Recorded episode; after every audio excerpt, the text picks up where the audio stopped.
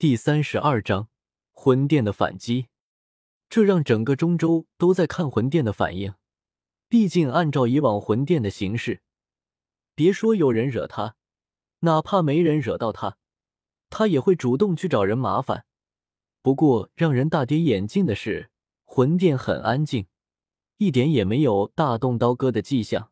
若不是菩提洞府附近虚空那些魂殿强者的气息不像是假的，恐怕很多人都会怀疑魂殿根本没有死人。说起来，其实魂殿也很郁闷。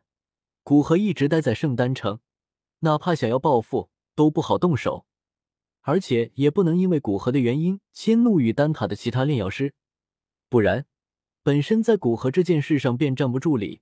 若是对其他炼药师下手，恐怕会引发丹塔与魂殿的再一次战斗，而这种战斗无论胜败，对于收集灵魂的丹塔来说都是弊大于利的。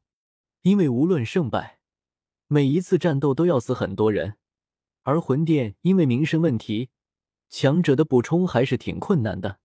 这便是魂殿所面临的尴尬境地：想要报复又无法报复，而且也不能直接宣扬是古河做的。那不是主动帮古河，踏着他们魂殿成名吗？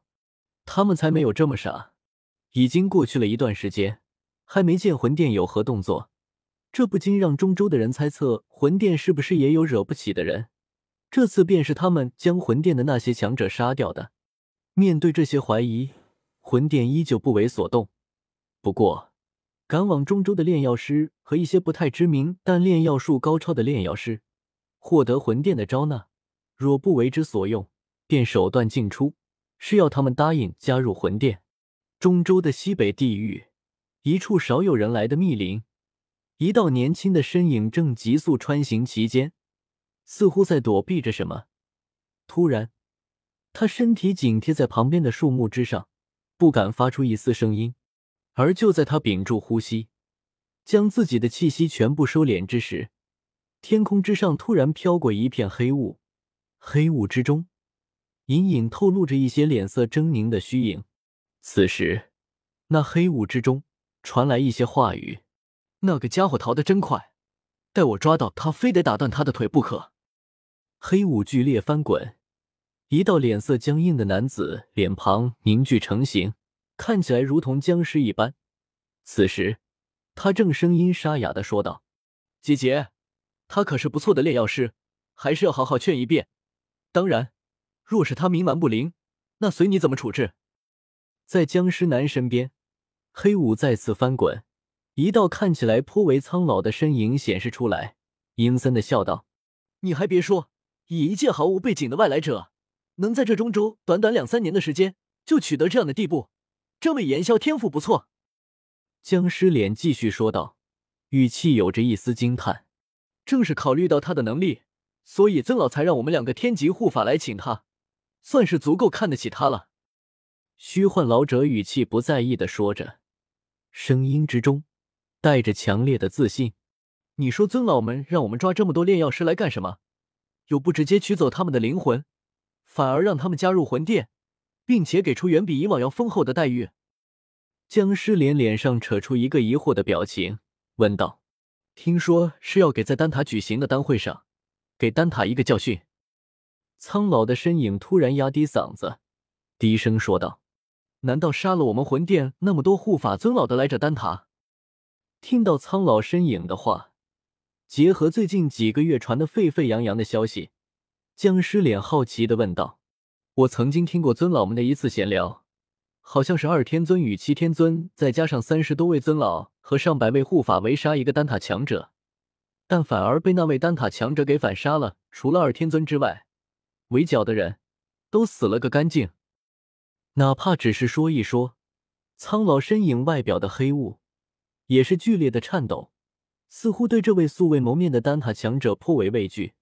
不过也是这个道理，面对随手便能拍死他们的强者，无论是哪一位，人都会有一种本能的畏惧。僵尸脸沉默下来。继续往前飞道，还是先将那个小鬼找出来吧。做完这次任务，我们应该可以休息两个月。那两个月，我准备不出来了。外面太危险。苍老身影附和着说道：“说的在理。现在外界对我们魂殿有些危险。”两人说完，继续往年轻身影可能离去的方向追去。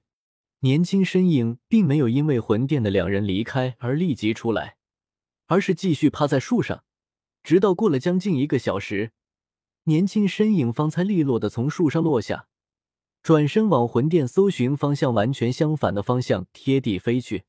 同时，年轻身影一边飞，一边在脑海之中问道：“老师，你认识的丹塔里面的人有这么猛的人吗？”年轻身影自然是萧炎。因为他高超的炼药术，从而被魂殿盯上，随身带着药尘老爷爷，再加上在中州这个宝地，萧炎无论是修为还是炼药术都极快的成长。现在修为已经到六星斗宗巅峰，随时都有可能突破到七星斗宗，成为高级斗宗。而到了高级斗宗，哪怕在整个中州也不算是弱者了。而且很难提升的炼药术，此时也到了七品巅峰。不过，没有碰到地心魂髓这样提升灵魂力量的极品天才地宝，哪怕药尘交给萧炎灵魂修炼功法，萧炎也晋升到八品，也不是一件简单的事。萧炎有着这样的炼药术，为了填补修炼和炼药所需，自然会帮助别人炼药。他这般炼药术，再加上身后没有别的势力，被很多势力或隐晦或直接的招揽。不过全被萧炎拒绝，而现在魂殿正准备在丹会上让丹塔吃一个闷亏。见到这般纯净并且炼药术高超的炼药术师，如何肯放弃？考虑到萧炎不错的修为，所以这一片地狱魂殿分殿的尊老便派两位天级护法来抓捕萧炎，为的就是保证能万无一失的抓住萧炎，并劝诱他加入魂殿，为之后的行动得到一张王牌。不过，魂殿的尊老完全不知道，这位假名叫做炎霄的家伙身上有着他们搜捕已久的药尘的灵魂。